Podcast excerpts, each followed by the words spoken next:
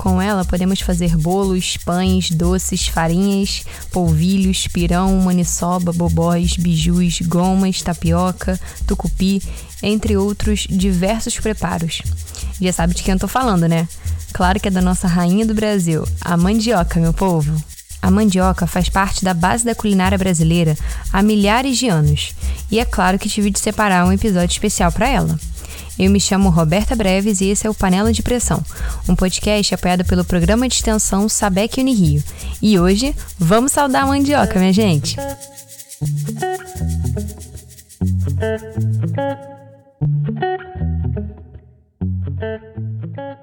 Aimpim, macaxeira, maniva, waipi, tudo é ela, a tal da mandioca. A nossa querida mandioca é nativa aqui da América do Sul e é a base da cultura alimentar de nosso país e faz parte do dia a dia de muitos brasileiros. Ela é da família dos tubérculos, ou seja, cresce embaixo da terra, e ela pode ser aproveitada por completa, desde a raiz às folhas, e é rica em carboidratos, vitamina C, A e do complexo B, e possui fibras, e é muito potente e versátil. Quem não gosta daquela farofinha para acompanhar as refeições da famosa liga, né? é bom demais. Segundo a Sebrae, em 2012, o consumo médio per capita de farinha de mandioca aqui no Brasil era de 5,3 quilos. Mas você sabia que da mandioca outras variedades de farinhas são feitas e podem ser utilizadas em diferentes preparos? Elas podem variar em sabor, pois podem ser fermentadas ou não, além do tamanho do grão. Umas são bem fininhas e outras mais grossas. A mandioca nos proporciona muitas variedades de produtos incríveis e que enriquecem a nossa cultura. De um mesmo pé de mandioca, muitos ingredientes saem dali. Veja só. Com a mandioca em si, ela é ralada e colocada no tipiti, que é um instrumento que ajuda a escorrer o líquido. Com isso, tem-se a massa seca e o líquido da mandioca. A partir da massa, faz-se inúmeras variedades de farinhas. Já o líquido é chamado de tucupi, o qual é fermentado por alguns dias e torna-se um caldo com um sabor único, o qual vem ganhando destaque por grandes chefes de cozinha atualmente. Porém, no norte e centro-oeste brasileiros, ele sempre reinou por lá. Quer mais? Ainda tem mais. Quando o tucupi fica em repouso, desce um material mais viscoso para o fundo do recipiente e dali faz-se a goma de tapioca. Além disso, você já ouviu falar na maniçoba? É um prato típico do norte brasileiro, o qual a base são as folhas da mandioca. Porém, tem um pequeno detalhe. As folhas são extremamente tóxicas para nosso organismo, pois possuem ácido cianídrico. E para preparar a maniçoba, as folhas devem ficar cozinhando por no mínimo 3 dias para eliminar essa toxicidade. Se algum ouvinte aqui já experimentou a maniçoba, conta pra gente lá no Instagram do Panela. Vou adorar saber sua experiência. Incrível, né? Todos esses saberes de como preparar e aproveitar a mandioca são repassados de geração em geração e fazem com que a nossa rainha esteja presente diariamente em nossas mesas, nos trazendo nutrientes e memórias afetivas e preservando a nossa identidade alimentar brasileira. Agora me conta aqui, antes desse episódio você sabia que a tapioca era um derivado da mandioca? A tapioca ultimamente tem ganhado muito destaque e nas prateleiras dos mercados encontramos diversas variedades de marcas. Mas e se eu te falar que a tapioca nada mais é do que o polvilho azedo mais a água?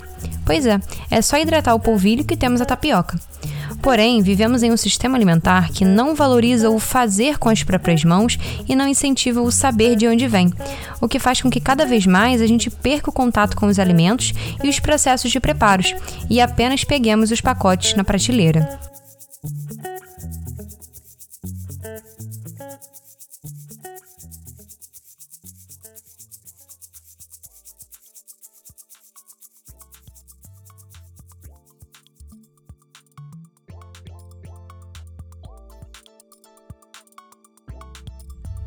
Um alimento como a mandioca pode ser parte de uma mudança em nosso sistema alimentar, que o torne mais sustentável e justo e que nos conecte com as nossas raízes e ancestralidades. Além disso, a mandioca, por ser nativa em nosso país, demanda menos recursos naturais e impactos para seu plantio, já que está bem adaptada. Portanto, é muito importante que a gente reconheça a importância desse alimento e não somente para a nutrição de muitos brasileiros, mas também para a identidade e cultura alimentar de nosso país. Salve, salve, panela de pressão, que honra estar tá aqui para poder colaborar um pouquinho para esse projeto maravilhoso da minha querida ex-aluna, senhorita Roberta Breves. Bom, ela me pediu e cá estou para falar um pouquinho sobre a história, a origem e até mesmo algumas anedotas, alguns mitos relacionados à mandioca. Esse, essa raiz incrível que tem um valor nutritivo tão importante na dieta de tantos milhões de pessoas ao redor do mundo. Uau, que honra ter você por aqui, professor. Que saudades. Então, como um bom professor de história, conta pra gente as lendas e mitos por trás da rainha do episódio de hoje. Com vários nomes diferentes. Vamos pensar, a gente tem regiões do Brasil chamando de aipim, de macaxeira, macamba, castelinha. E a mandioca, ela tem um, uma lenda em torno dela, uma lenda indígena, ela que é tão importante para os povos indígenas, dos quais nós ocidentais retiramos a, a, a, influência da cultura da mandioca, que é a lenda da jovem indiazinha chamada Mani. Mani, de acordo com a tradição, foi uma pequena índia que ela nasceu dentre um povo muito antigo, dos povos ameríndios, e bom, ela diferentemente dos demais, tinha uma pele muito, muito, muito branca. Todos achavam aquilo algo bastante particular. E ela, em determinado momento, morreu sem sofrimento, sem anunciar uma doença, sem sintomas, uma morte súbita.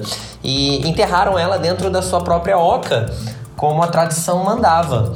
E aí os seus familiares e os demais parentes e os demais membros da aldeia iam lá diariamente para poder chorar a morte dela, até que em determinado momento eles perceberam uma plantinha nascendo bem de onde ela havia sido enterrado. Resolveram cavucar, foram cavando e encontraram essa raiz. E quando eles começaram a examinar essa raiz, eles perceberam que ela era marrom por fora, mas por dentro ela era tão branquinha quanto a pele da menina Mani. E assim eles cozinharam, provaram a raiz e entenderam que aquilo era um presente de Tupã, do deus Tupã.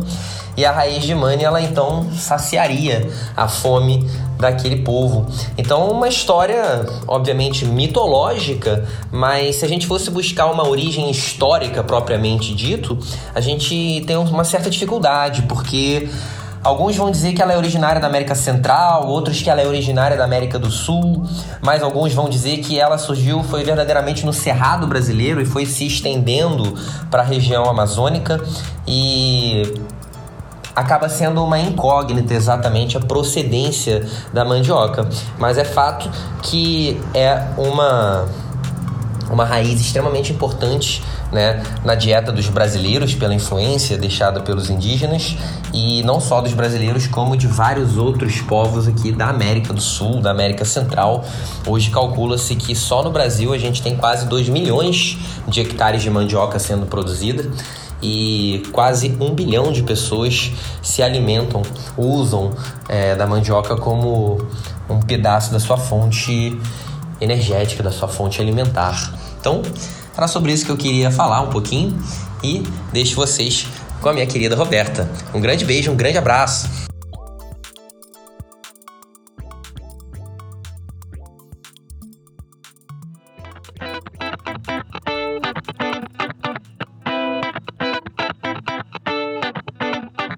Esse episódio me deu água na boca e me fez pensar em como que a mandioca está presente no meu dia a dia, seja na farofinha, no pão de beijo, quando uso para engrossar massas de bolinhos. Ai, ai, muito bom. Realmente devemos saudar todos os dias a nossa rainha mandioca por nos proporcionar tantas variedades de alimentos e produtos. Saudações mandioquenses a todos os meus colegas. Aqui é o colega intruso. Como vocês estão? Para a dica de hoje, separei um documentário disponível gratuitamente no YouTube. Ele se chama Mandioca Raiz do Brasil e está dividido em duas partes. E é muito interessante para conhecermos mais sobre os processamentos da mandioca. Além disso, vemos como a mandioca é fonte de renda para muitas famílias brasileiras. Eu espero que gostem. E o link já sabem, está disponível no site do Panela. Beijo! Tá vendo? A mandioca está em todos os lugares, até na minha despedida. Adoro documentários. Vou assistir esse intruso. Valeu!